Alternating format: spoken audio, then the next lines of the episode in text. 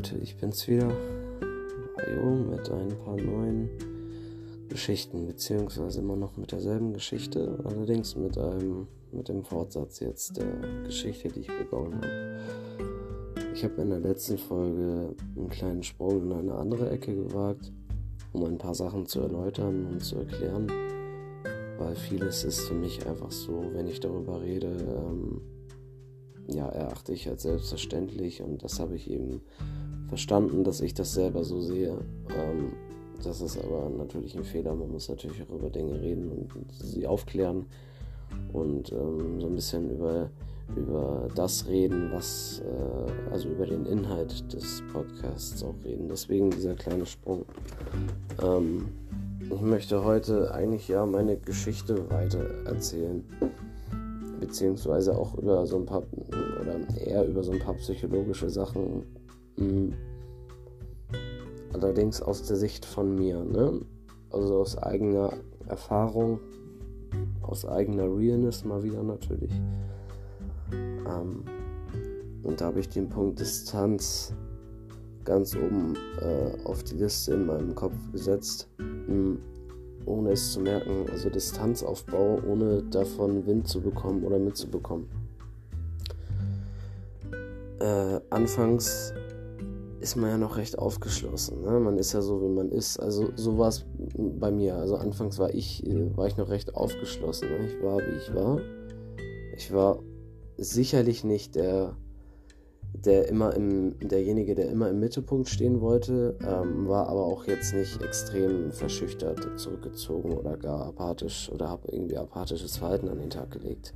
Vielleicht, wenn mal das Wetter draußen schlecht war oder irgendwelche anderen Gründe, die äh, bei Normalos, sag ich jetzt mal, dafür sorgen, dass sie sich mal nicht so gut fühlen. Ne? Mm, in dieser Kategorie, in diesem oder in dieser Gruppe, also in diesem Bereich habe ich mich natürlich auch befunden.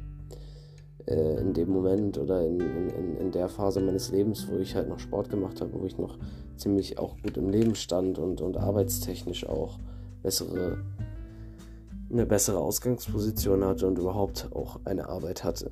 Ja, das ist momentan nicht so. Ich bin jetzt in einer Neuerfindung. Berufliche Neuorientierung ja, man baut Distanz auf im Laufe der Zeit. Ich war anfangs, so wie ich es gerade erklärt habe, man, man fängt an, Joints zu rauchen. Man kann vielleicht hier schon bei einem gewissen Konsumgrad oder einem gewissen Muster, wenn man genau drauf achtet, also wenn man wirklich, wenn, wenn, wenn mir jetzt eine Person gegenüber gesessen hätte und die Person hätte, wäre vielleicht auch speziell ausgebildet oder hätte genau darauf geachtet, wie ich mich vielleicht so innerhalb von ein paar Monaten oder eines Jahres äh, verändert habe durch das Kiffen, dann hätte man kleinere Merkmale feststellen können, auf jeden Fall. Die habe ich selbst zu dem Zeitpunkt noch nicht so wirklich deutlich wahrgenommen.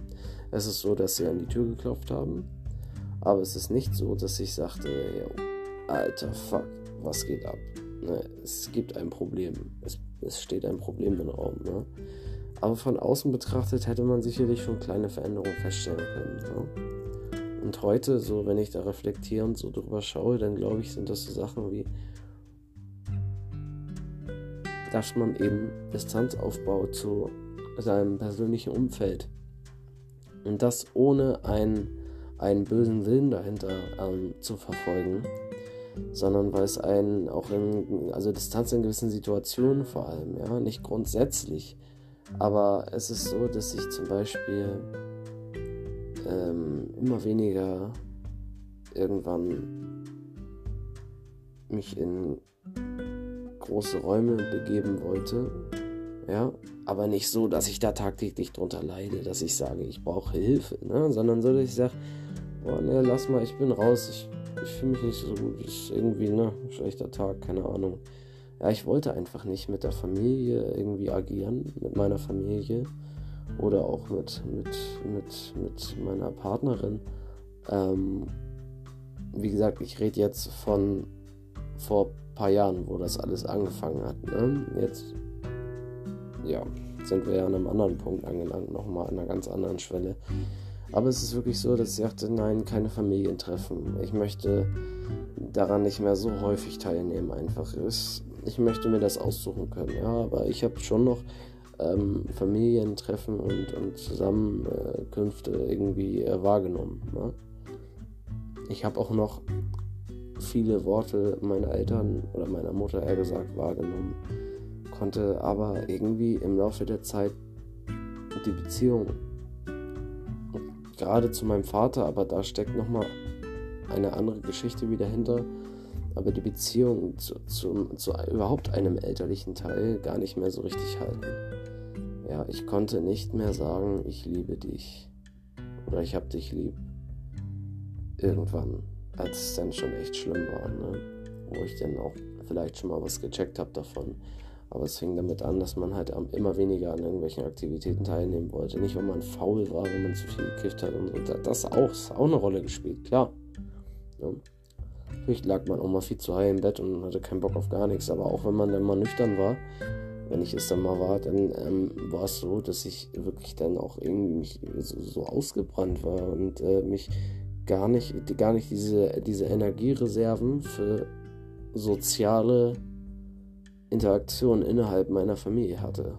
Diese, also diese Batterie, die, leert, die entleert sich mit der Zeit. Also dauer, dauerhaftes Kiffen, das macht wirklich depressiv. Ja. Dauerhaftes Konsumieren von äh, sehr potenten und sehr unnatürlich hochgezüchteten Cannabis oder Cannabinoiden. Äh, das sorgt dann irgendwie dafür, ne, dass man da sich, sich selbst verliert, ein Stück auf dem Weg. Ähm, da merkt man, dass die ersten Teile so nekrotisch werden in der Seele, also langsam so ein bisschen absterben. Ist aber nicht so, dass das irreversibel ist, dass man das nicht noch irgendwie hinbiegen könnte, hätte, könnte, also hätte, hätte Fahrradkette, ne? Ich habe aber noch nicht viel darauf geachtet. Ja, ich habe wirklich kein Augenmerk drauf gehabt. Ich habe es wirklich einfach nicht verstanden, was da los war. Ich wollte es einfach von heute auf morgen nicht mehr. Das hat wie so für mich gefühlt von heute auf morgen. Das war aber ein langer Prozess. Das ist klar. Ja. Und ähm, da gibt es halt viele Situationen für. Ich nehme jetzt als Beispiel immer so, wie gesagt, Familienzusammenkünfte, Essen gehen, Oma und Opa besuchen. Äh, gut, das konnte ich nicht, weil meine Großeltern verstorben sind schon, schon länger, schon in meiner frühen Kindheit. Aber jetzt Onkels besuchen oder so oder auch meine Familie in, in Griechenland äh, besuchen. Ähm, da hat irgendwann das Interesse gefehlt. Aber nicht, weil ich sagte, boah, ich will euch nicht sehen, ich habe keinen Bock auf euch alle, sondern weil ich es vom Herzen nicht konnte. Von Herzen wollte ich es, aber vom Herzen, ich konnte es nicht. Mir hat die Kraft gefehlt. Ich habe ich hab Bluthochdruck bekommen, wenn ich, wenn ich an solche Sachen gedacht habe und wenn ich an solchen Sachen dann doch mal teilgenommen habe. Ja, außer die Geschichte mit Rodos, da war ich schon ewig nicht mehr. Ich habe meine Familie dort lange nicht gesehen. Ich glaube schon ein halbes Jahrzehnt oder länger.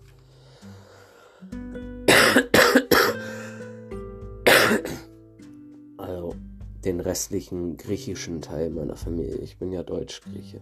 Hm das ist echt etwas, was er mit der Zeit fertig macht und was man auch nur mit Kiffen hinbekommen könnte. Ja, also das habe ich ja gemerkt. Und dann kommt irgendwann der Punkt, dass kam irgendwann ja der Punkt, habe ich ja schon erzählt, dass die Tabletten dazu kamen, der Griff zu den Tabletten, das Erleben, also das erstmal das Einnehmen, das Erleben davon und dann das darüber nachdenken verarbeiten. Ey, was ist jetzt gerade so? Was ist jetzt Stunden in meinem Kopf gewesen? Stille. Nichts Lautes. Ich hatte auf einmal Lust, teilzunehmen. Egal an welchen Aktivitäten, ja. Meine Angst war gelöst, weil Alprazolam dafür gesorgt hat, dass ich mich doch öfter wieder mit meiner Familie auseinandersetzen konnte. Oder mit meiner Partnerin und der Konsum von Alprazolam und, und durch diese Bestätigung, durch dieses, ah, ey, das hilft. Und ich wusste, ich war damals schon nicht ohne im Kopf. Ich wusste schon, was Benzos anrichten. Ich wusste, was das ist. Ich habe ja eine Ausbildung angefangen in der Gesundheits- und Krankenpflege. Ich wiederhole, nicht beendet. Ja, Aber ich wusste schon, was, was damit passieren kann. Aber man ist für sich selbst ja kein, kein Heiler. Man kann für andere eine Hilfestellung sein, aber man hat immer das Gefühl, sich selbst kann man kaum helfen. Aber man hat immer einen Rat für andere. Das hat jeder, diese Eigenschaft. Nur muss man, nur ist es viel schwerer zu lernen, ähm, sich selbst zu helfen. Es ist leichter, sich Wissen anzueignen und ähm, wirklich vom Herzen Menschen helfen zu wollen und diese Entscheidung zu treffen und das dann auch zu machen, als sich selbst zu helfen. Die, die Selbsthilfe, das ist ein schwieriges Thema. Selbsthilfe ist wirklich ein sehr schwieriges Thema, gerade für Drogenabhängige Medikamentenabhängige. Und ja, ja, Alprazolam haben immer mehr konsumiert, weil ich dachte, okay, das geht schon fit. Ähm, ich habe das schon unter Kontrolle, ja. Typischer Satz natürlich jetzt mal wieder, aber in einem anderen Kontext. Also ich habe das unter Kontrolle, das geht, mir geht es wirklich gut damit. Aber irgendwann konsumierst du mehr und mehr und öfter und öfter und wieder mehr und wieder mehr. Die Dosissteigerung, die kommt. Die kommt wie in jedem Jahr Frühling, Sommer, Winter kommt. Momentan. ich weiß ja nicht, wie sich das Klima im Laufe der nächsten Jahrhunderte oder Jahrtausende oder Jahrzehnte vielleicht sogar verändern wird, äh, im groben Maße. Aber das kommt. Ja, das kommt. Definitiv. Vernachlässigung kommt und, und, und dass man ähm, weiter die Dosis erhöht, wenn man es braucht, weil man irgendwann auch körperlich abhängig ist. Man hat aber noch keine Absätze, oder ich habe noch keine Absätze. Ich, ich habe wirklich keine Absetzversuche gestartet, da zu dem Zeitpunkt, als ich die ersten Male Benzodiazepine auch regelmäßig konsumiert habe. Weil ich es einfach nicht wollte. Ich dachte, das geht so fit. Also konnte ich auch gar nicht darüber berichten, dass es mir schlecht geht oder so jetzt irgendwie, dass ich Entzug habe, dass ich Affen schiebe, dass ich irgendwas habe. Nein, das konnte ich nicht. Das kam erst später, wo dann mal vielleicht mal Geldkrisen waren auch, ne? Wo man sich das Zeug nicht mehr leisten konnte und man merkte, boah, fuck, was ist denn jetzt los? Entschuldigung, ich hab fuck gesagt. Wollte ich nicht sagen. Was ist denn jetzt los? Es ist noch viel schlimmer. Meine Symptomatik bezüglich dieser Sozialphobie, so nenne ich das jetzt mal, so kategoris kategorisiere ich das mal ein, hat sich verschlimmert. Also der klassische Rebound-Effekt eines Medikaments. Ne? Alles kam doppelt und dreifach in mein Gesicht zurückgeschlagen, ne? wie, mit einer riesen Wucht. Ne? Und ich wollte gar nichts mehr, ich konnte nicht mehr. Ich habe mich von meiner damaligen Partnerin auf Ach und Krach getrennt, habe Entscheidungen getroffen, die völlig, ähm, ich, also ich stand völlig neben mir. Meine Mentalität hat sich verändert, mein, mein Denken, mein Herz nicht, aber mein, mein Denken und mein, meine Sicht und meine Beziehung auch zu, zu meiner Umwelt, zu allem, was ich draußen sehe. Und das ist bis heute so geblieben. Ihr glaubt nicht, wie viel ich hasse. Ich sage immer, ich hasse so viel. Ich habe so viele Probleme mit allem. Ich mag irgendwie gar nichts. Ich finde irgendwie alles scheiße, habe ich das Gefühl manchmal. Ja. Depression spielt da eine Rolle. Das geht auch Hand in Hand mit der Sucht. Oft oder eigentlich hundertprozentig. Aber es ist wirklich so, dass du als Süchtiger echt so, mh, hm, das gefällt mir nicht. Das gefällt mir auch nicht. Und das, warum sollte mir das gefallen? Das gefällt mir auch nicht. Ich will das und das und das und das nicht. Ich will euch alle nicht. Verpisst euch. Scheiße, man wird latent aggressiv sogar. Ja, man, man, man, man hat immer, ich habe dann immer so Phasen gehabt, wo ich dann mal vielleicht auch mal kein Geld hatte. Dann war ich anscheinend entzügig. Ich hab's, ne, wusste es vielleicht dann noch irgendwann und äh, wurde dementsprechend auch nochmal anders äh, aggressiv auf andere Art und Weise, niemals körperlich gegenüber einer äh, oder gegenüber einer meiner Partnerin. Ähm, oder meiner Familie, aber es gab, es gab da schon deutlich heftigere Ausraster, als, als sie sonst bekannt waren bei mir. Ne? Ich war schon immer temperamentvoll und leicht cholerisch, aber das hat nichts mehr mit Temperament zu tun, sondern mit, mit, mit das ist pathologisch, das ist krankhaft. Ja? Pathologisch bedeutet krankhaft. Ähm, genau, man, man verliert seine Sicht. Man, man schiebt Hass auf alles, man schiebt Hasskeks Einfach so, ohne Grund. Man kann es nicht erläutern. Sicherlich mit einem Grund, weil da was passiert im Gehirn, nämlich eine ganz große Explosion. Eine ganz große Reaktion auf das Medikament. im eigenen Körper und im eigenen Wesen und in der Seele. Und ich glaube auch daran, dass es eine Seele gibt und es unseren Körper gibt und dass das miteinander verknüpft ist. Und deswegen zeigt, habe ich auch oft in diesen Phasen psychomotorische Symptome aufweisen können. Also, dass ich durch, durch meine Psyche, dass ich meinen Körper dadurch, also ich habe Bluthochdruck und solche Sachen bekommen. Ich war sehr anfällig dafür, ähm, an hohe Spitzen zu klettern, was meinen Blutdruck angeht. War sehr schnell überlastet, überfordert äh, auf der Arbeit. Und ich konnte zu dem Zeitpunkt noch keinen Grund ausmachen. Also ich wusste, es hat irgendwas damit zu tun. Sicherlich, weil ich ja schon viel konsumiert habe, aber Scheiße, warum ist das so, dass ich mich da gar nicht gegen werden kann? Warum ist das fast jeden Tag so? Warum bin ich so hilflos? Ich kann mit jedem, ich kann versuchen, mit jemandem darüber zu reden, aber nein, es versteht keiner so richtig. Man denkt, dich versteht keiner. Aber ich glaube, wenn man seine Geschichte erzählt, ich glaube, Menschen verstehen, gewisse Menschen verstehen mehr, als man manchmal selbst denkt unter diesen Umständen. Und das ist schrecklich, dieses Gefühl. Man fühlt sich alleine, obwohl man zu dem Zeitpunkt noch gar nicht ist. Mich hat keiner aufgegeben und mich hat keiner verlassen. Aber ich habe langsam angefangen, mich selbst und vor allem mein Umfeld aufzugeben. Und dadurch, das ist einmal die Veränderung des Betroffenen, also mir in dem Fall, und, und, und die Familie, das ist ja nun auch ein Thema die Familie kann ja so oder so reagieren. Entweder bist du in einer konservativen, in einer sehr konservativ veranlagten Familie, die dort wenig bis gar keine Stellung zu nimmt, die das totschweigt, oder in einer Art konservativer äh, Konservativismus, dass man äh, nicht akzeptiert, nicht mehr akzeptiert wird in der Familie. Das war so alles nicht. Man hat das alles noch irgendwie, ja, wenn ich mal was, wenn ich tatsächlich meiner Mutter mal was erzählt habe oder meiner Partnerin, ja, wir, wir machen das schon irgendwie, ne? Wir kriegen das schon irgendwie hin. Aber meine Seele hat mit dem Kopf geschüttelt oder die, der Schatten, der über meiner Seele liegt und immer noch, ja, immer noch da verweilt.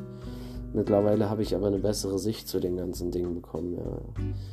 Also trotz der ganzen Rückfälle etc., der Kopf geht immer mehr kaputt, klar, aber man bekommt mittlerweile, man kommt auch irgendwann einen gewissen bisschen Kenntnisstand einfach, dass man weiß, was jetzt passiert und dass man weiß, dann und dann ist das und das und ich habe das und das.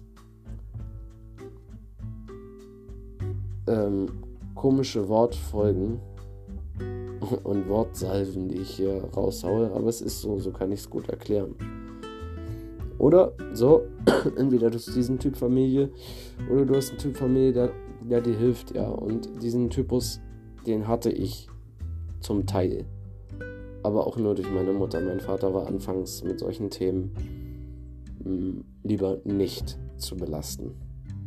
Sonst äh, hätte es große Probleme gegeben. Und es hat auch große Probleme aufgrund dieser Thematik gegeben. Mein Vater ist anfangs in eine sehr, sehr falsche Richtung gerudert mich kompromittiert, mich ähm, sanktioniert. Aber nicht mit ich sperre dich ein oder ich nehme dir was weg. Doch ich nehme es dir weg. Also das Gras hat er mir weggenommen. was er das erste Mal in meiner Schublade gefunden hat. Oder irgendwelche, oder irgendwelche Tütchen oder was weiß ich. Hm, oder irgendwelche Tabletten. Aber mh, hm, ich zeig's dir jetzt, Junge, was machst du? Hm? Das ist aber wirklich ein Thema, da kann ich auch noch mal eine eigene Folge zu machen, wie das mit meinem Vater immer so war. Mittlerweile muss ich sagen, mein Vater, ähm, wir sind beide, ich, er ist ja schon lange älter, ich bin älter geworden, ich bin reifer geworden. Er hat sicherlich auch einiges dazu gelernt. Ich glaube auch der, die große Distanz zwischen mir und ihm, jetzt auch geografisch gesehen, nicht nur mental und auf geistiger Ebene, sondern auch geografisch jetzt, da er in Rhodos sich befindet. Entschuldigt, das war zu erwarten. Wie gesagt, ich bin immer noch krank. Nee, aber diese Veränderung, äh, diese Entfernung, ich glaube, die macht was. Ich habe vor ein paar Monaten meinen Vater angerufen und ihm alles erzählt. Er hat klar bei mir Gras und Pillen und so gefunden, aber wusste nicht, dass ich so ein fettes Drogenproblem habe. Ich habe ihm vor ein paar Monaten erst telefonisch alles erzählt und er hat geweint. Er hat angefangen zu weinen und ich habe gemerkt, das erste Mal empfängt er mich irgendwie damit. Aber ich bin gespannt, wie das weitergeht, meine Beziehung zu ihm. Ähm, das kann ich nicht sagen. Ich bin heute sehr überrascht und kann es noch nicht so realisieren. Ich habe heute die Nachricht bekommen, dass mein Vater morgen, das ist urplötzlich, das habe ich erst heute Vormittag herausgefunden, dass mein Vater morgen ähm, aus Griechenland hierher kommt. Und ich bin sehr gespannt. Also er hat hier gewisse Dinge zu erledigen. Ähm, und ich bin sehr gespannt, wie das, wie das Wiedertreffen ausfallen wird nach so vielen Jahren. Und äh, dass ich ihn jetzt auch nochmal wieder erzählen muss, dass ich nochmal wieder einen Rückfall hatte. Aber mittlerweile habe ich die Standfestigkeit, äh, zumindest in dieser Beziehung, in, dies, in dieser Hinsicht, äh, in der Hinsicht wollte ich sagen, nicht Beziehung, in der Hinsicht die Standfestigkeit und die Stärke zu sagen, yo, ich bin suchtkrank und äh, das und das ist mir widerfahren und ich hatte wieder einen Rückfall. Das ist Teil dieser Erkrankung, leider Gottes. Und ich will mich damit nicht aus irgendwas rausziehen oder aus der Affäre ziehen oder was weiß ich, aber es ist nun mal einfach so, es gehört dazu, das ist psychisch, das ist alles im Kopf. Ja. Und natürlich die ganzen körperlichen Symptome, ja, aber darüber sprechen wir ja gerade nicht. Wir sprechen ja mehr so gerade auf geistiger, mentaler Ebene. Ich bin gespannt, wie das wird. Ja, Leute, das war kurz ein wenig Stuff zum Thema Distanzaufbau und, und, und Veränderung des Wesens. Ähm, und, und, ich kann euch sagen, also meine Familie, die hat es mir nach und nach immer mehr angesehen. Meine Mutter hat sehr früh viel geahnt, wahrscheinlich. Das weiß ich heute. Nicht nur wahrscheinlich. Hm. Es hat auf einmal Klick gemacht, als ich ihr auch, ich habe ihr natürlich als erstes von meinem Problem erzählt, dann damals. Also natürlich, meine Freunde wussten Bescheid, mein damaliger Freundeskreis das ist klar, weil wir zusammen konsumiert haben auch. Aber jeder für sich auch viel alleine. Viel alleine. Viel, viel mehr sogar noch alleine. Wirklich.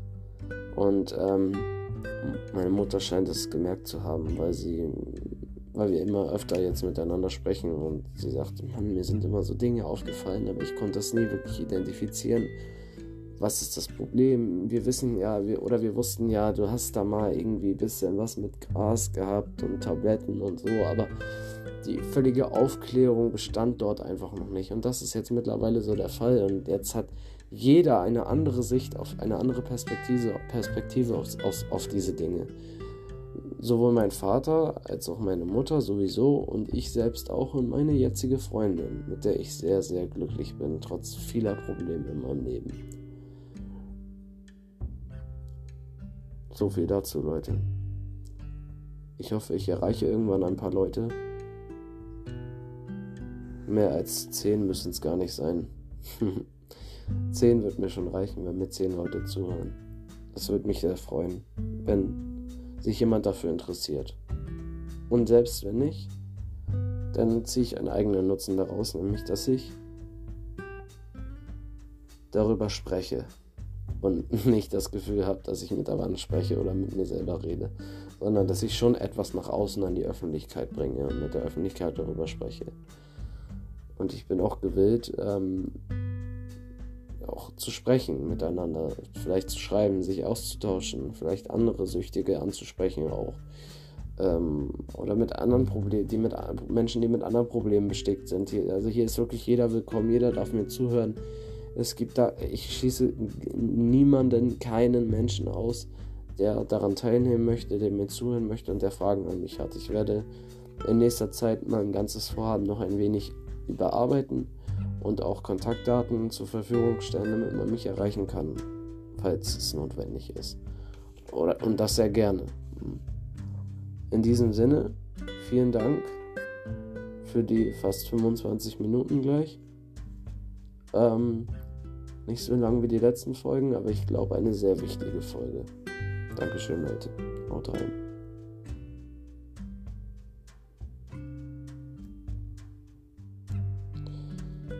Leute, wir schnacken noch ein bisschen weiter, weil ich gerade die App erforschen muss.